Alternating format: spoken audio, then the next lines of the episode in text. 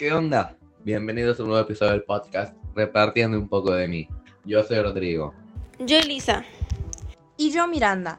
En el episodio del día de hoy contamos con dos temas interesantes, llamados La toxicidad es sinónimo de celos y Regulamos nuestras conductas. Lo sé. ¿Cómo se relacionan estos temas con nosotros? Bueno, ahora lo sabrán. El día de hoy colaboramos con una marca hermana, Empalabrarte. Nos acompaña Alexia Solís, la tutora de la marca. Durante esta colaboración hablaremos sobre temas relacionados. Nos podrán escuchar aquí y en el podcast de ellos. Sin más preámbulos, comencemos. El día de hoy traemos un tema muy interesante. Nuestro primer apartado se llama ¿La toxicidad es sinónimo de celos? Empecemos. En estos últimos años se le ha dado más visibilidad a las situaciones que se pueden dar en las relaciones, ya sean familiares, amistosas, laborales y en especial las de pareja. De todas formas, pueden existir signos de toxicidad dentro de estas, por más grande y agradable que sea este vínculo. Los celos son una emoción de supervivencia, pensamientos de inseguridad o desconfianza que se tiene sobre ciertas situaciones de las que generalmente no se tiene un control. Referente al valor de la persona y en especial sobre las relaciones que se tienen con otros. Son el resultado de buscar poseer algo para sí mismo. Son comunes en las conexiones de pareja, y a pesar de que cada persona reacciona de manera diferente en cuanto a sus celos, cuando los celos se vuelven algo más presente en estas, son comunes ciertas respuestas, como interpretaciones que distorsionan la realidad, ansiedad, irritabilidad, suspicacia. Conductas donde se busca exponer a la pareja, discusiones, incluso la violencia física o psicológica. Ahora, la toxicidad dentro de una relación se puede definir como relaciones en las que las dos partes son incapaces de lograr un trato igual. No consigue dar lo mismo que esperan recibir cuando se está generando un daño o sufrimiento hacia una o ambas partes de esta misma. ¿Y por qué se relacionan estos dos temas? Pues que al comenzar a grabar los celos puede llevar a una relación tóxica llena de desconfianza. A esto se le llama celotipía. La celotipía es un problema de salud mental patológico. De forma más coloquial podemos llamar a la celotopía los celos tóxicos.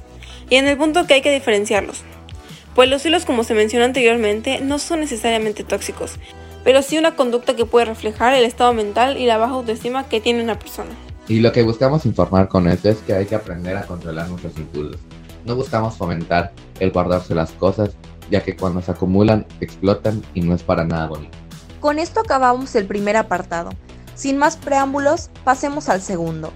En este segundo apartado llamado Regulamos nuestras conductas, conoceremos la importancia de tener un autocontrol sobre las acciones que realizamos o sobre lo que decimos.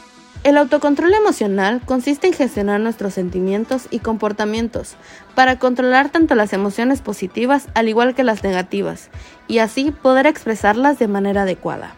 Para poder mejorar el aspecto emocional es fundamental desarrollar o potenciar la inteligencia emocional, que nos dará un control más amplio de nuestras emociones, como reaccionar en ciertas situaciones o como no reaccionar. Esto nos sirve para mantener una sana convivencia y una interacción agradable con las personas. La falta de autocontrol trae consigo muchos problemas. La falta de creatividad, déficit en la regulación emocional, intolerancia a la frustración, conflictos en el entorno familiar, social y en las relaciones de pareja, baja autoestima y hasta incluso la depresión.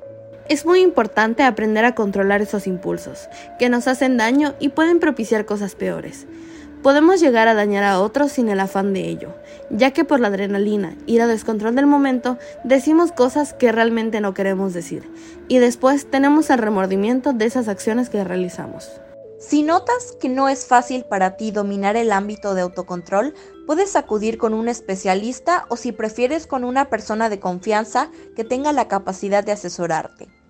Lo mejor siempre será que alguien que tenga estudios te asesore y si eres un estudiante, casi todas las escuelas cuentan con atención donde pueden proporcionarte ayuda. Con esto concluimos el segundo apartado. Es un tema muy importante. Nos sirve para todos los ámbitos de la vida. Y antes de retirarme, quería agradecer a Repartiendo por haber aceptado colaborar con nosotros. Somos dos grandes podcasts. Nos volveremos a ver, no lo duden. Bueno chicos, con esto terminamos el episodio de esta semana. Esperemos que les haya gustado tanto como a nosotros. Si quieren escuchar a sus locutores de Repartiendo en Empalabrarte, continuamos con un tema relacionado, cómo leer entre líneas. Ahí podrán escuchar sus voces, no se lo pierdan. Nos encuentran como la biblioteca en Spotify. No se olviden de seguirnos en nuestro blog, en Instagram, Facebook y TikTok. En todas nos encontramos como repartiendo un poco de mí.